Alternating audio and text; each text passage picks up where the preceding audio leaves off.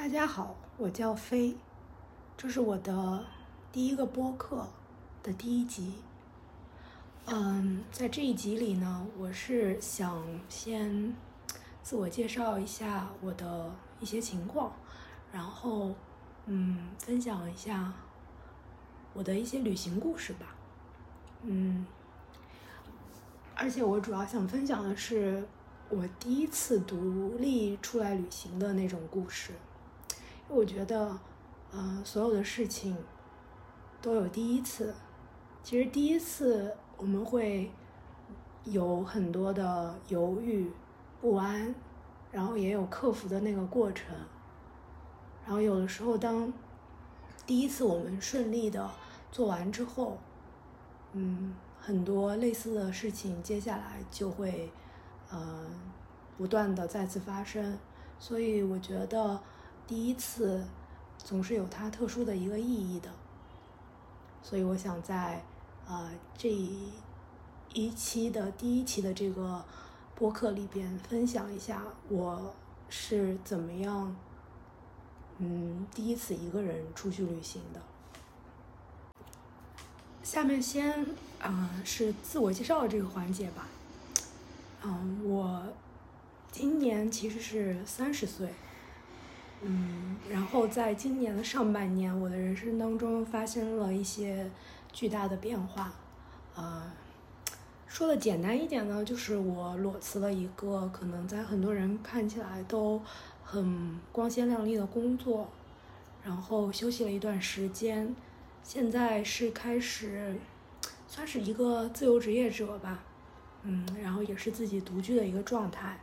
嗯，其实跟我最近听的播客的一些，呃，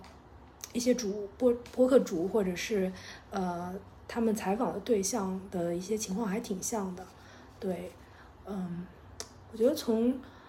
十八岁就是我上大学以来，嗯，其实我的人生是嗯挺丰富多彩的一个呃一个经历，发生了很多的事情。可以说，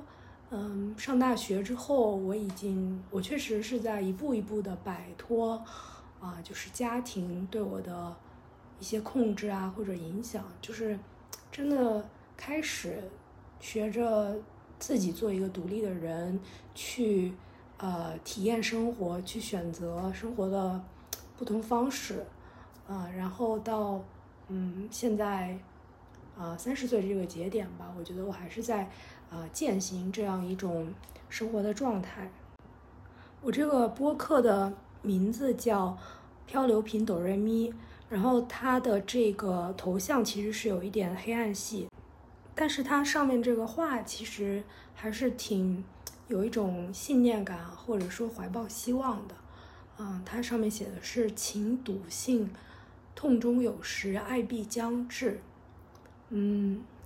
我之所以选。这样一张图片作为这个播客的嗯头像，以及啊把这个播客叫做“漂流瓶哆人咪”，是因为嗯，其实我现在越来越觉得啊，人生就好像是一个容器，然后人生的各段经历，它就是慢慢装进这个呃容器里。嗯，我。我觉得可能，嗯，过去十年吧，呃，我有过一些其实挺痛苦的经历，嗯，包括呃，现在目前这个阶段也是我的人生发生了比较大动荡的一个阶段，啊，我自己也在，呃，还是在一个从，呃，过去一段时间的一个痛苦经历当中往外走的一个过程。啊，所以有的时候，嗯，确实内心需要去，啊，笃信一些东西，嗯，给自己一种往前走的力量。所以，嗯，所以这句话我觉得还是对我，啊，很有触动的。就是说，啊，要相信，啊，那些痛苦的一些经历，它，啊，可能只是一个阶段性的，或者一些人生。过程当中会有所这种不快吧，但是嗯，还是要对美好的这个东西，它的必将来临，怀抱着一种最基本的一个期待或者希望。嗯，其实我最早，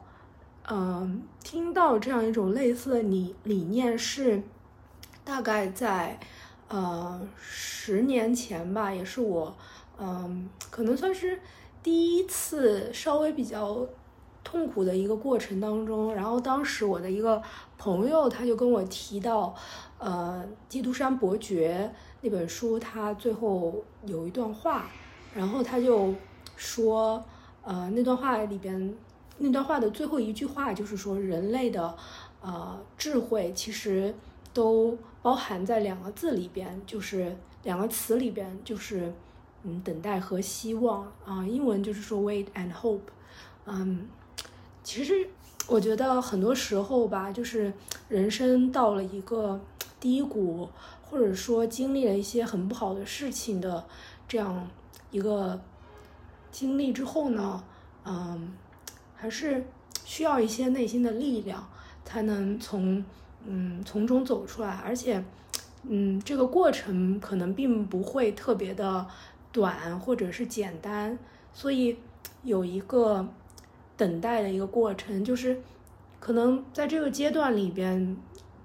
甚至还都没有一些嗯真正的转机或者是起伏，嗯。可能你只是在坚持，或者说用一个字就说叫熬，嗯，但是，但是就这个过程，我觉得也，我现在觉得也是不可避免的。然后，嗯，我自己之前的，嗯，一些经历会让我慢慢觉得，就是说，呃，经过一个阶段的熬，如果说上天他真的会眷顾你的话，他会在一些呃时机会。会拉你一把，然后你可能会来到一个就是啊山重水尽疑无路，有柳尽柳暗花明又一村的这样一个呃一个状态。对，所以，所以我我我觉得就是我觉得把它做成一个主题还还挺好的。然后嗯，就这个播客它叫漂流瓶，我其实就是想把我这个。人生容器当中的很多东西嘛，因为这么多年下来，我有很多的故事啊、经历啊、感受啊，我会把每一次就是从中取出一段，然后把它塞到一个呃瓶小小的瓶子里，然后让它漂流出去。它就是这一集的一个播客，然后可能它就会遇到呃一些嗯有缘的人，会把它捡起来，嗯，就是一个分享吧，嗯。那呃，这一期呢，我准备先从呃一个小的切入点吧，呃入手，先不讲太多的东西。嗯，我这一次想主要分享的是我嗯第一次呃自己独立出来旅行的这样一个嗯经历。为什么我是想要分享这个故事呢？呃，因为我是一个女生，然后我觉得呃一个女生自己。呃，独自出来旅行，或者说背包旅行的这种方式，其实，啊，是，嗯，我们真正呃独立去接触社会的一个一个一个一个方式，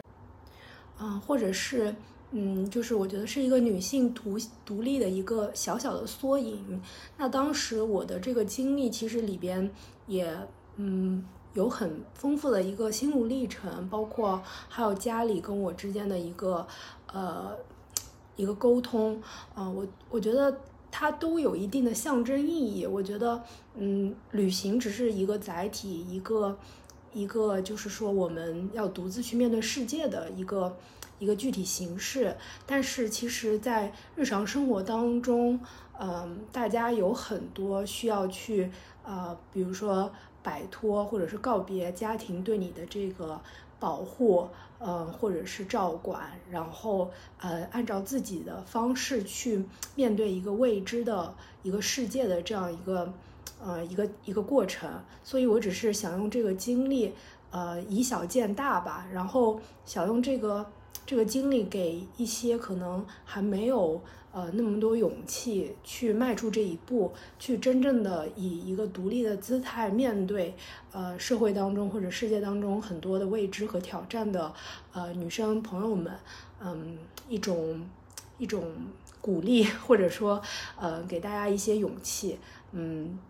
让大家觉得就是其实。啊，你也不孤单，而且当时在我的那个呃第一次的这样一个过程当中，我也是呃受到了一个姐姐的呃一个支持，所以在她的这样一个帮助下，其实我也才坚定了这样一个信心去迈出这一步。所以我觉得很多时候，嗯。女性和女性之间其实是一种互帮互助的，呃，一个过程。其实我们彼此更能够互相的去呃理解各自的那样一个困境，然后呃给到呃彼此真正需要的那种呃支持和和鼓励。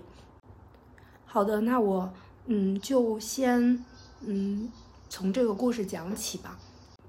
其实我本人跟旅行的这个渊源呀，就是我也不知道，嗯，大概从什么时候算起，嗯，其实我我我并不觉得是父母来潜移默化影响了我这个这个方面，但是我我其实现在是一个非常呃热爱旅行，去呃看很多不同的地方，接触不同的人的这样一个一个事情的一个一个人，但是但是其实我。并没有觉得是家庭的一个影响，那可能呃说的比较早一点，就是我呃初中高中的时候吧，我有嗯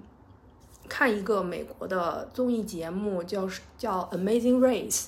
就是后来呃国内也有在呃照搬过来，有想要做一个呃类似的节目叫极速前进嘛。那个时候呃我就记得我呃经常放假的时候，放暑假啊什么的，我就在那个。嗯，当时的那个电脑上，然后就会找这个 Amazing Race 的呃节目看，然后它就是一个会有很多对选手，然后一起去呃世界的各个地方，呃，类似于一个通关的一个一个一个游戏，然后会呃真的挺开阔眼界的，就是全世界呃就是五大洲，然后各种地方跑，呃，就我觉得可能我内心对旅行的那个向往。呃，会是在那个时候埋下的，或者说，也许我本身是一个就挺挺期待去跟不同的世界接触的一个人，所以当时我就会喜欢看这样一个节目。呃，就其实很多时候，我觉得这个事情就像鸡和蛋这么一个事儿，就你都不知道哪个是因，哪个是果。但是，嗯，怎么样，不管怎么说，就是最后我就会有对旅行有一个很很大的一个兴趣。呃，当然，呃，我在上大学之前，其实我一直没有呃非常多的机会去旅行。嗯，我我我一直记得，就是我的暑期会有一个常见的一个 pattern，就是一个模式，就是，呃，因为那个时候觉得自己很小嘛，那肯定不可能说自己一个人就可以出去旅行，你总是会期待，就是说父母啊可以抽点时间带你出去。但是，呃，当时我的父母经常就是，其实暑期也都会工作很繁忙，所以，嗯，我印象中就是我的暑期通常刚开始放假的时候，我就会想跟父母说，你们。中间带我出去玩一玩什么的，但是可能一开始他们也会呃，就是答应你，或者说承诺你，就是说好啊好啊，就是到时候找时间带你出去玩。但是我大概可能好多个暑假吧，就最后呃他们也很忙，然后最后就是一直等到要开学了，就是其实我从来都没有出去过，呃，就这个是我呃就是在上大学之前非常常见的一个一个经历。嗯，就这个经历吧，就是让我慢慢的有一点，就是觉得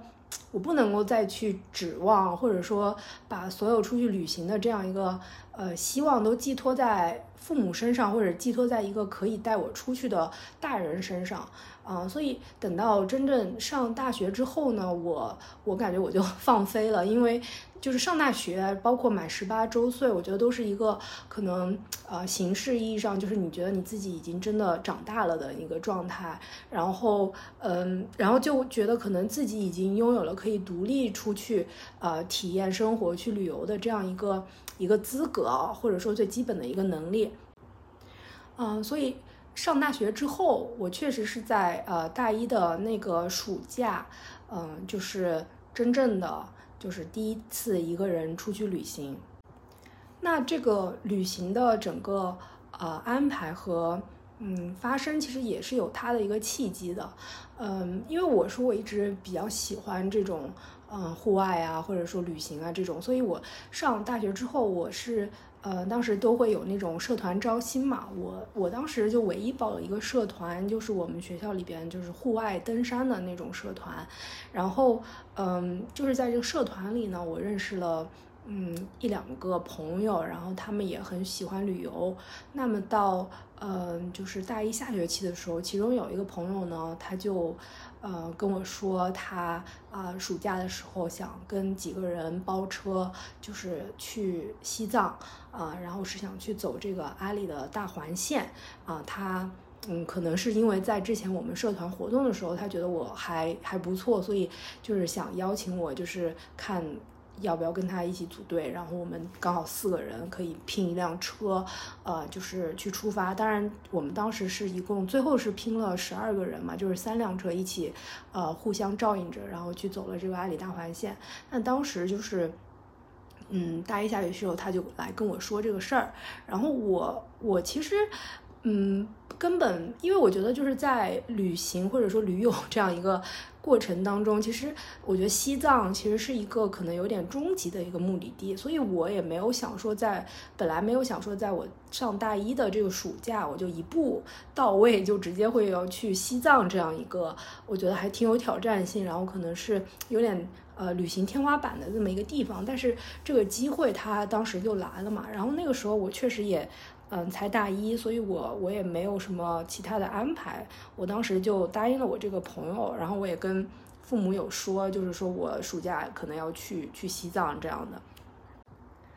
当然，我也提到，就是我是会跟一个呃比我高高一两级的一个朋友，然后他会照顾啊这样的，那父母肯定会呃放心一些。那。在这个就是去西藏的这个行程之前呢，就是我其实还安排了一个，就是去。呃，东南部的一个省份，就是其实比较落后的一个县城，要去参加一个呃夏令营活动的这样一个行程。所以当时我的那个暑假，就是说我会先从呃北京坐火车去到东南的那个省份，然后再换可能大巴吧，然后换到他那个县城去参加活动。然后我待了几天参加这个夏令营之后，我再回到呃那个省会，然后我当时就也买了从那个省会去。去，呃，西宁的，就是一个，就是硬座硬座火车，是二十多个小时吧。就当时我的那个大学的那个朋友，他会在西宁和我碰头，然后我们在一起从啊西宁坐这个硬卧，就是进藏这样的。那那个时候其实真的。嗯，很挺年轻的，就是嗯，所有的行程都排得很满。我记得，嗯，那一年就是我其实是大一最后一个下学期最后一门考试，就是嗯，其实我期末的时候都很忙。然后我当时买的就是从北京去东南那个省份的火车，就是在我最后一门考试结束之后，大概可能四五个小时吧。然后我所以，我需要在四到五个小时之内把我的宿舍都收拾好，然后再。把我的那个要去呃西藏的所有包啊什么都都打包好，然后我再坐地铁再赶到那个火车站去上火车，嗯，就就我觉得那个时候真的就是很年轻，然后很很有很有冲劲的一个状态，然后当时刚好是呃我的爸爸他就是来北京嗯参加。一个活动，然后他当时就是来学校来送我，就是还可能给了我一点就是出行的这个盘缠之类的。然后当时我也很非常的匆忙嘛，然后我就赶快背着一个背着我当时跟一个朋友借的登山包，然后我就从学校出来，然后跟他打了个招呼之后，然后我就自己就赶快就是去坐地铁了，然后要去赶那个火车。就当时其实我也没呃跟我爸多聊太多，就是我整个是非常焦急和呃。匆忙的一个状态，我当时也没有太呃关注他的一个呃一个情绪的样子，反正我就只管着往往那个火车站冲。当时呢，其实呃，我我去，我那天晚上就是做了一个就是一夜的那个硬卧嘛，我要到那个东南那个省。那一次其实首先它就是我呃第一次一个人坐火车，就我我不知道就是大家呃会不会跟我有相似的经历，就是其实呃我当时比如说从家里来北京上学，就是开学的时候，其实父母他总是希望你能呃找到一个就是也在北京上学的朋友，然后呃一带两个人一起或者两三人一起从家里来北京，他们会觉得放心一点。所以而且就是因为父母一直在这样告诉你，就是你如果要出去玩，你最好一定要多有个人，然后就是这样才会有安全感。所以我就一直把这个当成是一个默认的一个方式。那等到就是去东南那个省份，就是去参加夏令营，是我。第一次一个人坐火车的时候，其实我自己也是充满着一些未知和和不安吧。就是，嗯，当然也有兴奋，就是好像哎，终于一个人就可以背着一个包上路了。那其实那一次我是挺赶的，然后也赶上了这班火车。然后我印象中就是我在那个火车上，就是在大家一个车厢嘛，我还跟我就是对面的那个铺的呃一个男男生，然后还聊得挺开心的，就是聊了很多东西。我记得那天晚上就是大家都聊得很晚，然后才才睡觉。然后第二天早上嘛，像这种硬卧，它一般都是一夜睡一觉，第二天就会到嘛。然后我第二天。就到了那个就是那个省份的一个省会省会城市嘛，然后我接下来就是我查好就是要从那个火车站出来，然后到它附近的那个汽车站去换一个就是巴士，然后到那个县城。当时其实呃我从火车站出来之后，就我一个人背着包，然后要去汽车站，嗯，我我当时就在路上感受到了一种呃未知的不安和恐惧，就。嗯，就那个东西，就是真的是第一次你一个人出来就才会有的。但我我很清晰的记得，就当时的那个那个不安。然后后来我就嗯买上了那个巴士票嘛。然后因为那个是去县城的一个巴巴士票，所以它也是一个很小的那种巴士。然后我我我也记记不得就是坐了有多久了，反正最后就是到了那个夏令营那儿。那其实夏令营那儿还好，就是说。是有我一些朋友，他们也在的，所以就认见到了熟悉的人，其实还是会打消一些呃不安。但是其实那个县城它的整个的住宿条件也确实不是很好，所以对我整整个也是有一个嗯有一个冲击吧。嗯，就反正我觉得一个人第一次出来，就是你的感受，然后你的五官方方面面，其实都是非常打开的。然后你去，你再用你的身体，然后用你的感受去。充分的体验这一个非常非常新的一个一个经历，它带给你的就是那种内心上的，不管是喜悦还是好奇还是不安，就是当时就是完全。打开的一个状态，去去感受这个东西。那当时到了那个县城之后，就是看到啊住宿条件也不好，之后就是其实嗯心里是有一定的落差的，嗯，包括那个县城也确实挺偏的，就是嗯就会更增加你的那种不安感吧。所以当时就是其实我我觉得我呃就是鼓着一股一股能量，就一个人从北京然后跑到这个县城就。其实慢慢的就是在往下降的一个过程，就是会觉得自己的那种嗯能能量就有点耗尽的一个一个样子，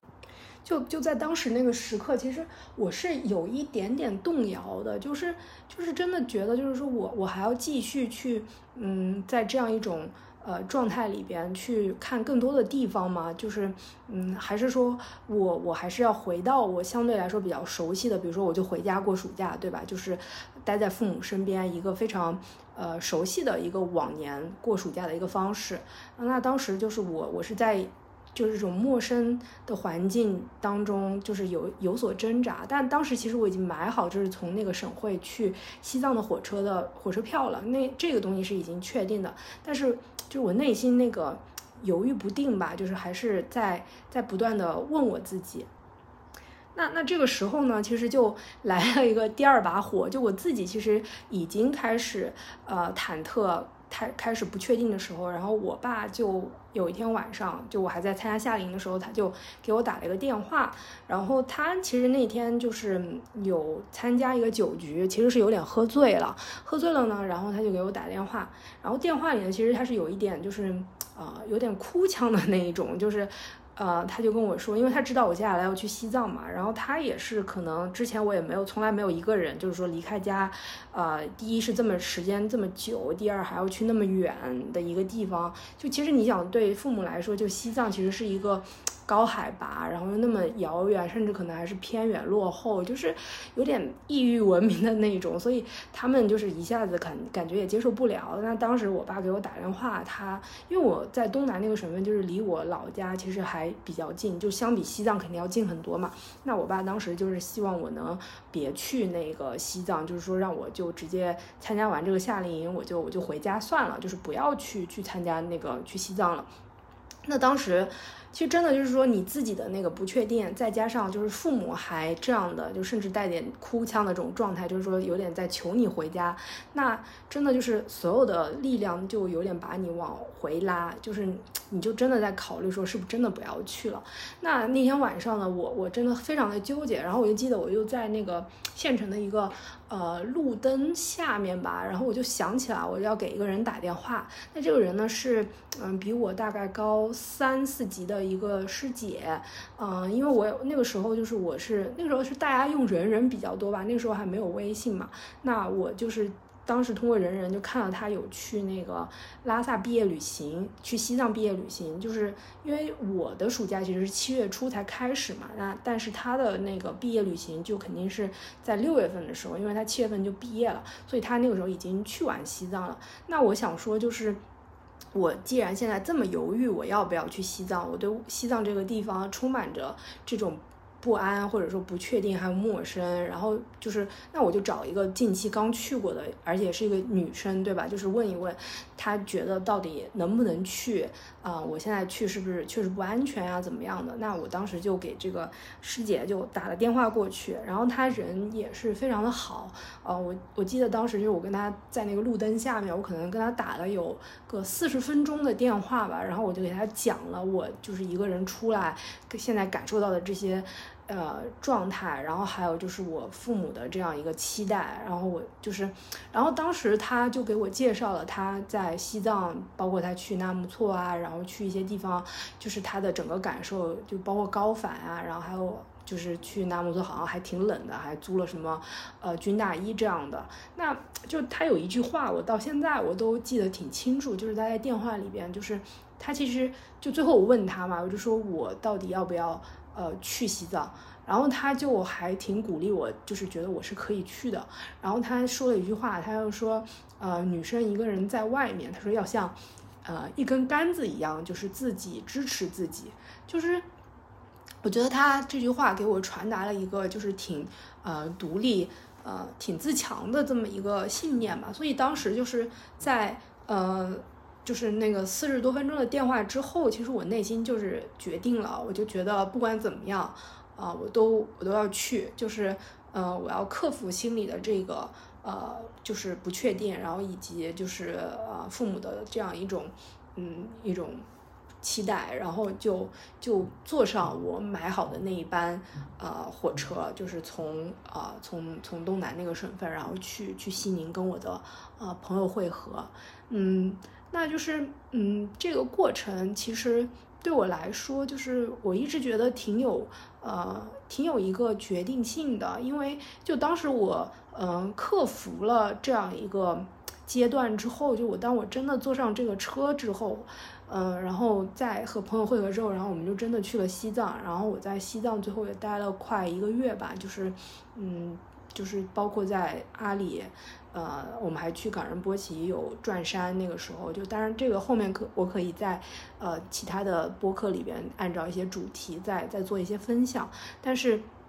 就是我我会觉得就是最艰难的那个犹犹豫的那个那个过程，就是我在那个县城，然后在那个路灯下面的那个那个那个时点，然后当然就是有一个来自嗯比我大几岁一个女生的一个声音，然后她的鼓励就让我决定就是说我要去迈出这一步，呃，然后其实从就是当我后来我真的去了西藏，然后一切都呃。都也挺顺利，然后我没有任何事情，然后我就回回家的时候，就是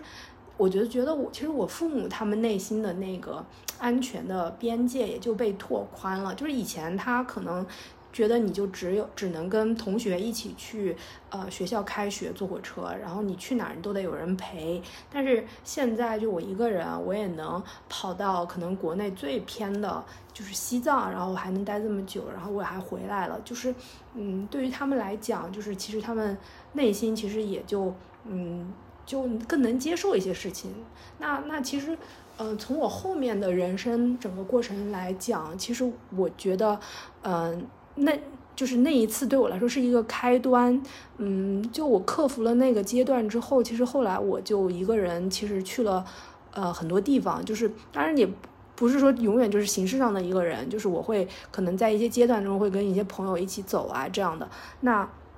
但是反正就是嗯，就是那那就是我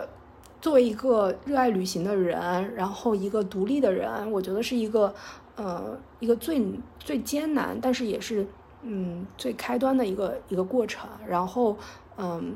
就是我觉得如果没有那一次，就可能我我的人生就会彻底改变。但是也正是因为我在那个时候迈出了那一步，然后我去到了西藏，我后面的人生才会整个就完全不同。那像我，就是我，其实我今年就是离职之后，我也有。呃，在国内再去走一走，然后我也依然是在住青旅嘛，然后也在青旅的就是多人间里边也会遇到一些，现在我觉得就是。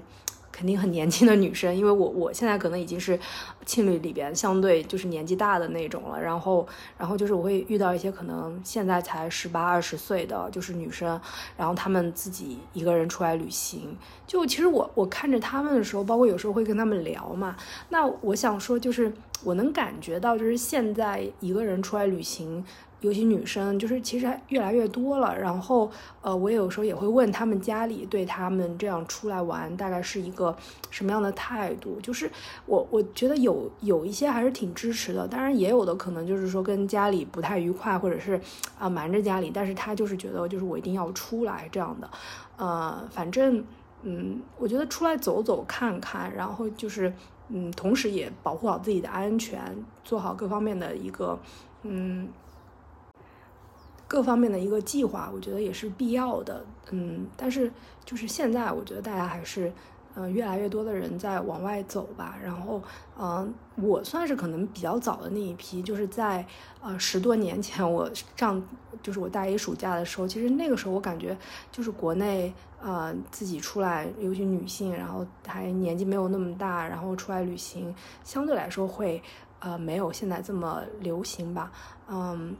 但但我我还是非常鼓励很多人，就是嗯，可以就如果你真的想要呃去看看外面的世界，就是不用害怕，就是嗯，而且我想说国内的这个治安相对于国外啊或者说什么都是好很多的，就是基本上只要你啊就是坐公共交通啊，然后呃住正规的青旅呀，就是都是没有没有问题的。